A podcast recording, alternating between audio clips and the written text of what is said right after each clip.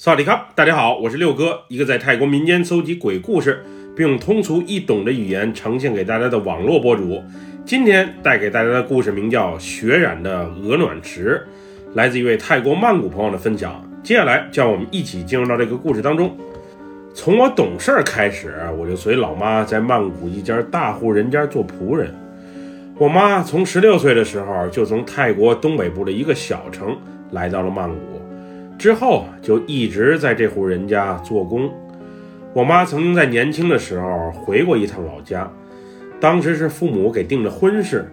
不过生下我不久之后，我那个据说时常醉酒的老爸就开始夜不归宿，并一言不合就冲我老妈动粗。最后老妈实在忍受不了他的坏脾气，于是一气之下带我回到了曼谷。原本老妈就和做工的那户人家结下了深厚的主仆之谊，他们见到手脚勤快、干活利落的老妈再次回来之后，于是欣然接受了她回来做工的请求。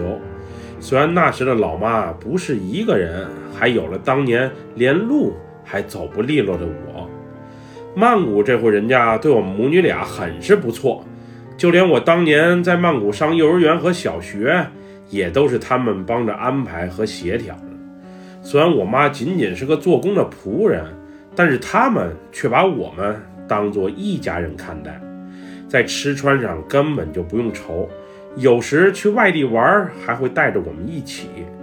我所讲的这件事儿发生在五年前的十月份，那年我上初二，学校刚放假。我所在的那户人家，每年年底都有去海滨小城华新住些日子的习惯。他们家在那边啊，有栋独栋的别墅，离海边还不远。原本我和老妈一起随他们过去的，不过后来家里的老爷爷身体不舒服，需要回曼谷看医生，于是我妈就先陪着他回去了，把我一人留在了华新。那大户人家与我年龄相仿的孩子不多，要不就是已经上大学了，要不就是刚刚上幼儿园。虽然我是佣人的孩子，不过他们都对我很照顾，也不需要我做什么累活。不过我自己还是知道自己的身份的。当时我妈也告诉我，让我高中去找个职业技术学校上，学门技术，好尽快找份工作。毕竟作为一个女孩子。老在人家待着也不是回事儿。当时我也决定啊，去学厨艺，又或是学美发，因为这两方面啊，我都是比较喜欢的。再加上我老妈身体也不算太好，我也希望能尽快找份工作，让我妈不要再干伺候人的活了。虽然衣食无忧，但是确实很辛苦。虽然随着人家一大家子出游，我也能顺便吃吃美食、看看美景，不过照顾好那两个淘气的小孩子，却基本成为了我的本职工作。正处于青春期的我，也想出门溜达溜达，又或是玩玩手机、看看电视。不过只要孩子不睡觉，我就哪儿也去不了。记得那是一个下午，家里女主人带着俩孩子去华欣萨福里玩了。当时她特意给我一千泰铢，让我去便利店买些零食，又或者进城逛逛，全都行，只要注意安全，别太晚回来就好。因为每年我都随着这一家人啊去华欣，一住就是两三个月，所以在那边也认识了些朋友。当时小区保安的大儿子约我进城去逛逛，于是，在青春躁动的驱使下，我就答应了。那个叫 Tim 的男孩也就比我大两岁，虽然长得不太帅，但是心地还不错。每回我来到华新，他都对我特别的照顾。我感觉他可能是对我有点意思。那天他骑着那辆有些破旧的本田摩托车，带着我进城，说是带我尝尝小吃，顺便去火车站拍拍照。那天当我经过一个七十一便利店的时候，他特意把车停了下来。指着地上一片红色的痕迹，对我说道：“前几天有个帅气的小哥在这被人给枪杀了。那小哥我也算认识，人不错，长得也帅，就是有些花心，因为爱上了一个有夫之妇，被人家老公给收拾了。当时杀手连开了七八枪，那鲜血流了满满的一地。即使这些日子没少下雨，你看，地上那些血迹还是清晰可见。我一看这红色的血迹，确实挺明显。仔细一看，那红色液体与地上的鹅卵石仿佛还交融在了一体，并出现出独特的效果。当时借着男孩去便利店给我买饮料的时间，我特意去那里啊仔细端详了一番，并随手捡了一块沾了血迹，并且花纹有些独特的鹅卵石塞进了兜里。当时的我也不知道自己是怎么想的，我就是觉得漂亮。就是感觉这块石头有种说不出的魅力，于是就留了下来。当天我和 Tim 玩的还算是开心，他对我特别的照顾，还开玩笑对他的朋友说我是他曼谷的女朋友。虽然我也有点动心，不过我深知小男孩的感情都是三分钟的热度，哪有真的？另外，我就是一佣人的孩子，哪有那么多闲金和自由，随便谈场恋爱？石头捡回去没多久，因为家里老爷爷身体状况欠佳，所以一家人决定啊提前回曼谷。主要是老爷爷岁数大了，慢性病又多，怕遇到什么不测。那天从华欣回曼谷的途中，坐在小巴里的我们都能闻见一股腐烂的臭味，这臭味时而有，时而无。当时同车的人猜测，是不是车上的空调坏了？又或者带着什么东西沤坏了，产生气味。因为之前家里的小少爷就曾经把海滩上捡的小寄居蟹偷着带回曼谷，最后也搞得满车臭气熏天。所以那天我们都觉得是小少爷的故伎重演，于是对着他随身的行李一顿检查。但是奇怪的是，什么也没发现，因为这腐烂的臭气时而有，时而无。最后我们也查不出来源。家里主人还气急败坏地把司机给批评了一番。不过说句实话，这种臭气，我是能隐约闻见一点，和他们所说的臭气熏天、不能忍受，确实有很大的差距。当时我还想，他们不至于这么夸张吧？毕竟我的嗅觉没有那么大的反应啊。回家之后，老妈一看见我，就说我哪里来的臭味，让我赶紧去洗澡。当时我想，刚才我又是搬东西，又是照顾小孩，难免一身臭汗，于是就赶紧照着老妈的吩咐去做。毕竟我要是不做的话，老妈不停的唠叨，特别的闹心。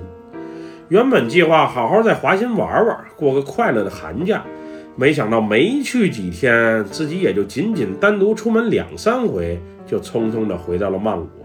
当时我走的时候，那个叫 Tim 的男孩，别提多依依不舍了。毕竟一年也见不到几回，平时也只能靠脸书联系。当天因为特别累，于是洗完澡之后我就躺下睡觉了。半夜的时候，我一睁眼，突然发现老妈竟然不在屋里。因为我和老妈的小房在院里的厨房旁边，于是我赶紧起身去厨房看了一眼。看看老妈是不是在那里？不过奇怪的是，厨房也没有人，屋里也没有。借着院里的灯光啊，我也没发现老妈的存在。于是当时的我想，老妈可能是进主人的别墅了吧，去照顾老爷爷了。第二天一早，我被一阵急促的敲门声所惊醒。一早来收拾花园的园丁两口子。搀扶着虚弱的老妈，正在门口等着。那时的老妈额头上冒着虚汗，脸色更是煞白煞白的。她一看见我就连连说道：“见鬼了，见鬼了！我昨天被吓着了，并且示意我进屋里详聊。”妈，到底是怎么回事？你昨晚去哪儿了？我随即问道。把老妈搀扶进屋里之后，老妈道谢了园丁两口子，然后打开了话匣子。昨晚我看见你从华兴带回来的几件脏衣服还没洗，于是就特意帮你手洗了一下。当时我看你短裤兜里有一个红色的鹅卵石，于是就给掏了出来。没想到石头我刚掏出来，放在旁边的桌子上，我就突然看见一个满脸是血的小伙子出现在我的面前。这突如其来的一切，着实给我吓了一跳。当时我想大喊救命，但是喊不出来。我想起身逃离，但是腿脚却不听我的话。我问他是谁，他也不回答，只是从气管里传出呼呼的喘气声。不一会儿，他那半拉脑袋更是啪的一声拍在了地上。里面的大脑啊，更是滑落到肩膀上，然后也摔落在地上。就那一幕啊，别提多恶心了。我现在想起来，心里还觉得瘆得慌。之后，那个男人冲我的方向走来，我就一下昏倒了。妈，那块石头你放哪儿了？我追问道。就在树下的石凳上呢。老妈说完之后，还特意指给我看。我顺着老妈手指方向一瞅，此时两只大耗子正在围着那个红色鹅卵石转。于是我先扶老妈上床休息之后，然后赶紧去把那块红色鹅卵石捡了回来，并且收了起来。回屋后，待老妈醒来之后，我就把最近发生的一切讲给她听。其实，当老妈提起石头以及满脸是血的小哥时，我就已经猜到了是什么在作怪。老妈听完之后，就让我赶紧把石头还回去，并且所发生的事儿千万不要讲给任何人听，以免引起主人的嫌弃，又或是不必要的麻烦。就这样，当晚老妈向主人一家请了假，然后带着我坐大巴去了趟华新，并把石头放回了原处。那时的老妈不放心。第二天清晨回曼谷之后，还特意先带我去了趟寺庙，帮着那小哥做法事超度一下，才回到了主人家。毕竟主人家里老的老，小的小，要是真因为我的无知而把什么脏东西给带过去了，他心里肯定会很过意不去的。这就是我的故事。那个被人残害的小哥，从没在我身边现过身，也没在我梦里出现过。那晚为何要出现在我妈面前？为何要吓唬她？我是实在也想不出来。总之，这回好奇心差点害死了猫。以后少在外面捡东西就是了。本期故事就分享到这里，喜欢六哥故事的朋友，别忘了给六哥点赞和关注哟。让我们下期节目再见，么么哒，拜拜，萨瓦迪卡。